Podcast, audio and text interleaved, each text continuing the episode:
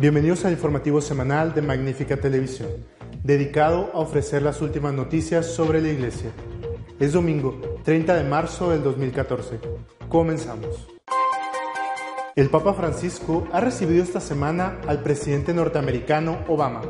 Se ha hablado que debe haber un poco más de respeto hacia los derechos humanos en las zonas de conflicto. El cardenal Müller ha recordado que su opinión sobre el debate de los divorciados no es una opinión más en el saco, sino que es la oficial de la Iglesia. Hoy, pero hace 20 años, la Iglesia anglicana ordenó sus primeras sacerdotisas. Esto ha declinado en un descenso de la población que asiste a misa cada domingo.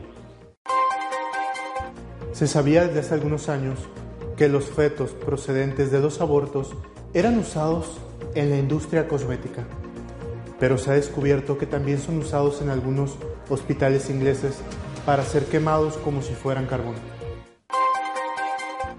El Vaticano ha dado a conocer el itinerario de viaje del Papa Francisco a Tierra Santa. Entre otras cosas, visitará un campo de refugiados palestinos. El presidente de Estados Unidos, Obama, ha visitado este jueves al Papa Francisco ha lucido su sonrisa más radiante en las fotografías y ha agradecido al sumo pontífice por la audiencia. Después han pasado directamente a la audiencia privada. Es maravilloso conocerle. Muchas gracias. Se oyó decir a Obama. A lo que el Papa contestó, también en inglés. Bienvenido, señor presidente. Entonces Obama respondió. Es un gran honor. Soy un admirador suyo. Muchas gracias por recibirme. La reunión duró algo más de 40 minutos tiempo ligeramente superior a la media hora habitual, si bien el trabajo de los intérpretes ocupa casi la mitad del diálogo. Terminando el encuentro, Obama presentó al Papa a los miembros de su delegación, entre los que figuraba el secretario de Estado Kerry, quien se reunió a continuación con su homólogo vaticano Pietro Parolin.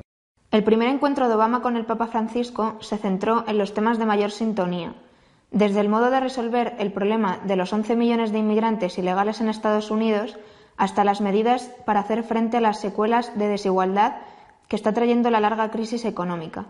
Abordaron también los puntos de mayor interés común en política exterior, Medio Oriente, Ucrania y China. El Vaticano discrepa de Estados Unidos en muchos otros temas como el aborto o el punto de la reforma sanitaria, que obliga a las instituciones religiosas a pagar la contracepción, y otras prestaciones contrarias a su principio ético, pero fueron abordados de antemano el pasado mes de enero por el secretario de Estado Vaticano Pietro Parolin durante la visita de su colega norteamericano John Kerry. Ese adelanto de los temas más escabrosos permite que los comunicados oficiales resalten la sintonía, pues, como dijo el embajador norteamericano ante la Santa Sede, Ken Hackett, en este tipo de encuentros de alto nivel se evita que nadie quede mal. Obama contribuyó a lograrlo, declarando el día anterior en Corriere de Cera que venía a Roma para escuchar al Papa, ya que su pensamiento es valioso para entender cómo podemos vencer el desafío de la pobreza extrema y reducir la desigualdad en la distribución de renta.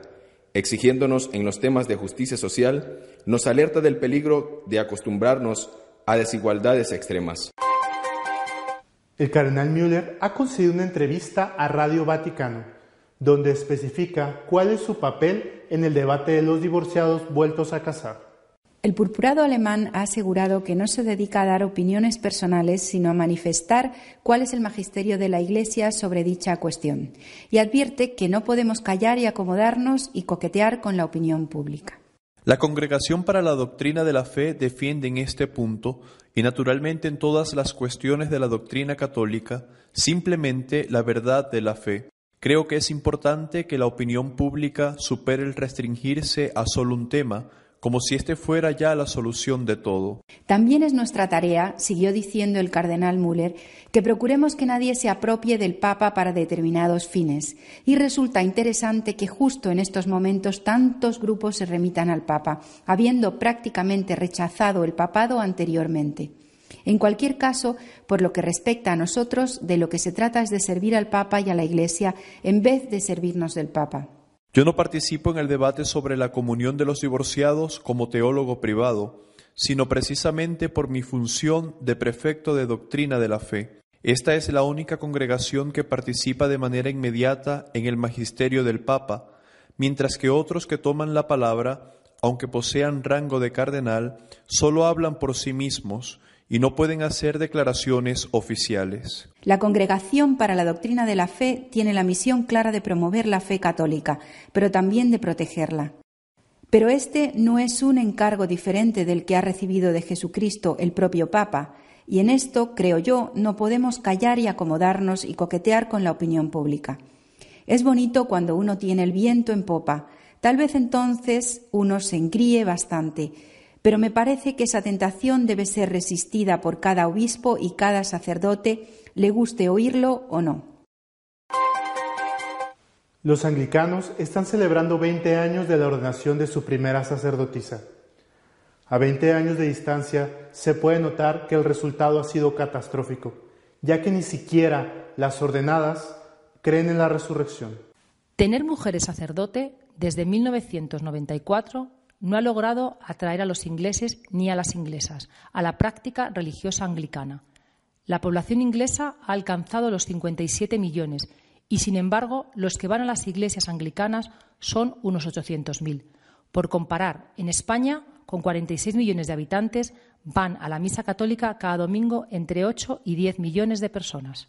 Lo que ya es un hecho desde 1994 es que el sacerdocio anglicano se ha feminizado a marchas forzadas en 2010 fueron ordenadas por primera vez más sacerdotisas que sacerdotes, 290 mujeres frente a 273 hombres.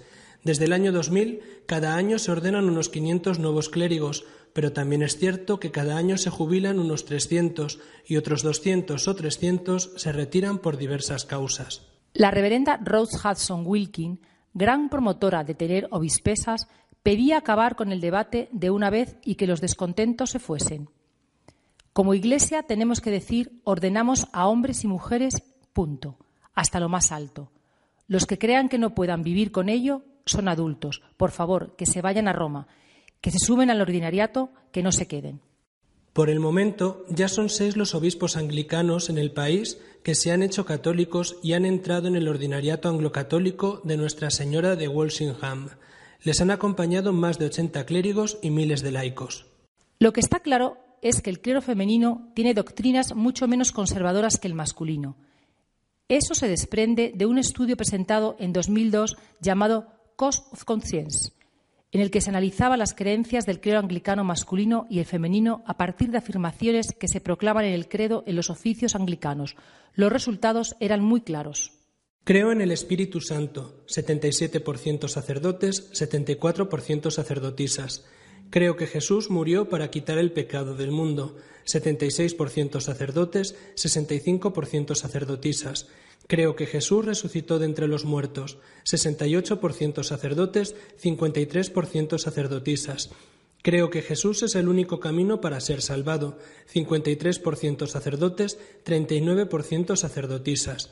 Creo que Jesús nació de una madre virgen, 58% sacerdotes, 33% sacerdotisas.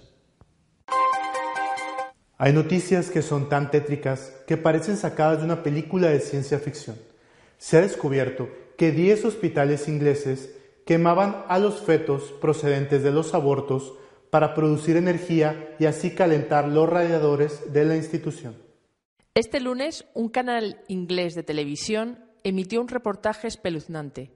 En él se muestra cómo, en los últimos años, los cuerpos de miles de fetos abortados fueron quemados junto a los desechos clínicos en algunos hospitales de Reino Unido. Algunos incluso se incineraron como combustible para la calefacción.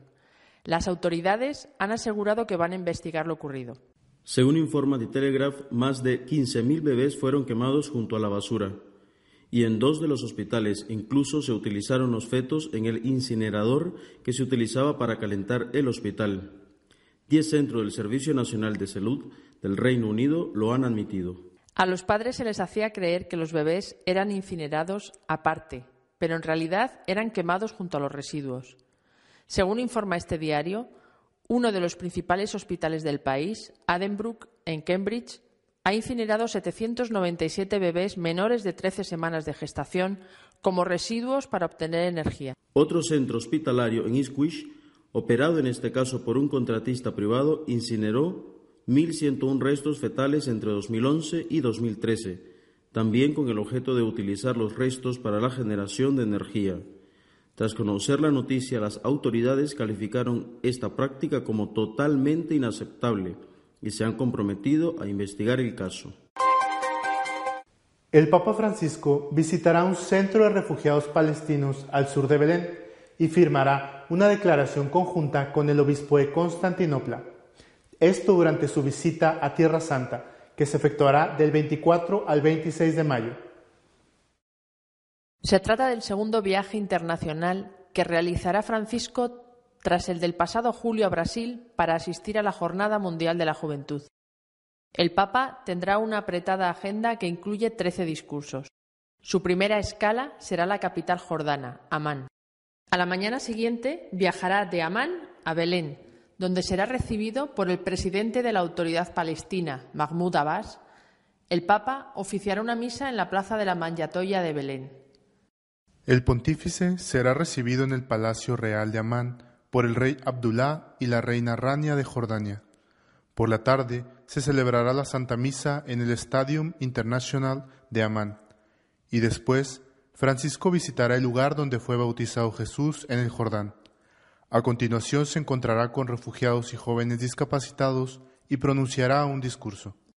A la una y media comerá con familias palestinas en el convento franciscano de Casa Nueva en Belén y después visitará la Gruta de la Natividad y saludará a los niños del campo de refugiados de Teixé. El Papa dejará territorio palestino para viajar en helicóptero a Jerusalén donde se encontrará con el patriarca ecuménico de Constantinopla, con el que firmará una declaración conjunta. Después tendrá lugar un encuentro ecuménico con motivo del aniversario 50 del encuentro en Jerusalén entre el Papa Pablo VI y el patriarca Atenágora en la Basílica del Santo Sepulcro. El lunes 26 de mayo, la agenda del Papa comenzará con la visita oficial al Gran Muftí de Jerusalén, la máxima autoridad religiosa musulmana, y visitará el Muro de las Lamentaciones. Asimismo, Francisco se reunirá con los grandes rabinos de Israel y más tarde con el presidente del Estado de Israel, Simón Pérez, en el Palacio Presidencial de Jerusalén, donde pronunciará un discurso. También será recibido por el primer ministro de Israel en el centro Notre Dame y volverá a encontrarse con el patriarca ecuménico de Constantinopla. También depositará unas flores en el monte Erzi y visitará la institución oficial israelí constituida en memoria de las víctimas del Holocausto, el Yad Vashem. A continuación, el pontífice presidirá un encuentro con sacerdotes, religiosos, religiosas y seminaristas en la iglesia de Getsemaní y celebrará una misa con los ordinarios de Tierra Santa y el séquito papal. Por la tarde se trasladará en helicóptero al aeropuerto de Tel Aviv, donde se celebrará la ceremonia de despedida. Nuestro comentario editorial de esta semana está dedicado a la reunión que han tenido en el Vaticano el Papa Francisco y el presidente norteamericano Obama.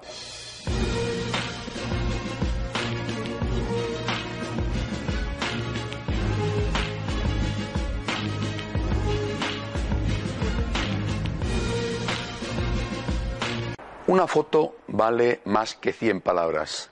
Esto es verdad siempre, pero unas veces es más verdad que otras. Creo que esto es lo que ha sucedido con la visita del presidente Obama al Papa esta semana en el Vaticano. Obama ha ido a sonreír, a hacerse la foto con aquel que todo el mundo ya considera en este momento el personaje más influyente en, el momento presente en el mundo, ha ido a intentar que los católicos norteamericanos que se oponen a algunos aspectos de su programa mm, piensen que el Papa está bendiciendo a Obama y por lo tanto a esos aspectos. Por eso todo ha sido amabilidad, todo han sido sonrisas, bueno, parecía que era el encuentro de dos viejos amigos que están absolutamente de acuerdo en todo. El propio Obama, antes del encuentro, el día anterior, en una entrevista a un diario italiano, mm, habló maravillas del Papa, dijo que era eh, una persona a la que él admiraba muchísimo y que el mundo entero tendría que escuchar sus consejos. Eh, Dijo además que eh, iban a hablar de, le iba a presentar al Papa lo que él estaba haciendo a favor de la reducción de la desigualdad social en Estados Unidos y también los planes para legalizar a los inmigrantes que no tenían documentos, que no estaban en regla. Bueno, a partir de aquí todo, repito, parecería que ha sido maravilloso, todo mieles, pero cuando eh, eh, uno lee el, breve comunicado que sacó el Vaticano, efectivamente se recoge en él que ambos líderes han hablado de, todas estas cosas, también de algo que le preocupa muchísimo al Santo Padre, que es el respeto a los derechos humanos en los lugares donde hay guerra, por ejemplo, concretamente en Siria o ahora mismo la situación en Ucrania, en fin, eh, hablaron de temas de interés común, naturalmente, pero dice el comunicado que también se habló de la objeción de conciencia, del derecho a la vida y de la libertad religiosa en Estados Unidos. Justamente los puntos que están en cuestión con el Obamacare, es decir, el programa sanitario de Obama que obliga a todas las empresas, incluidas aquellas que puedan tener una reserva de tipo religioso, a subvencionar la píldora abortiva y los anticonceptivos a sus trabajadores. De hecho, son muchas las instituciones católicas la Universidad de Notre Dame, las Hermanitas de los Pobres, eh, que han puesto demandas ante los tribunales norteamericanos porque no pueden en conciencia pagar abortos a sus empleados. Es decir, de eso, aunque Obama no quisiera destacarlo y aunque los periódicos no han hablado de ello, a pesar de que, repito, está en el comunicado oficial, de eso también se habló. Es decir, hubo sonrisas, pero también hubo seguramente discrepancias. No, no fue un, un agasajo recíproco. El Papa naturalmente, como hace siempre, como había hecho con Hollande hace unos días, el Papa puso encima de la mesa las dificultades con que se encuentran los católicos en Estados Unidos en este momento y con este presidente. Ahora, dicho esto, que es lo normal, eh, hay que felicitarse de que la relación entre el que dirige la principal religión del mundo, que es la Iglesia Católica, en todos los aspectos, incluido el número de miembros, porque eh, los musulmanes que están divididos en, eh, al menos, al menos en dos grandes ramas, y porque además los budistas, por ejemplo, los hinduistas, no tienen un concepto de liderazgo como podemos tener nosotros, pues que el líder de la principal religión del mundo se encuentre, hablen, tengan una buena relación con el líder de la todavía hoy principal potencia del mundo, es una cosa positiva, no, no es algo malo. Otra cosa, repito, es que el Papa se rindiera a Obama. Yo dudo mucho de que Obama se vaya a rendir al Papa. Dudo mucho de que los, los principios católicos vayan a ser más respetados en Estados Unidos después de esta entrevista. Dios quiera que Obama retroceda y no fuerce a ir a determinadas empresas al cierre porque no pueden en conciencia pagar abortos. Dios quiera que Obama dé marcha atrás. Sería un grandísimo éxito del Papa Francisco. Tenemos que rezar para que así sea, tenemos que rezar para que la Iglesia pueda presentar su mensaje a todos con educación, con una sonrisa, delante de los fotógrafos o en privado, pero para que jamás la Iglesia deje de ser fiel al mandato que le ha dado Jesucristo. Si desean estar al día en lo que va sucediendo en nuestra Iglesia, pueden hacerlo desde nuestra página web de noticias y apologética, católicosonline.org. Hasta la semana que viene, si Dios quiere.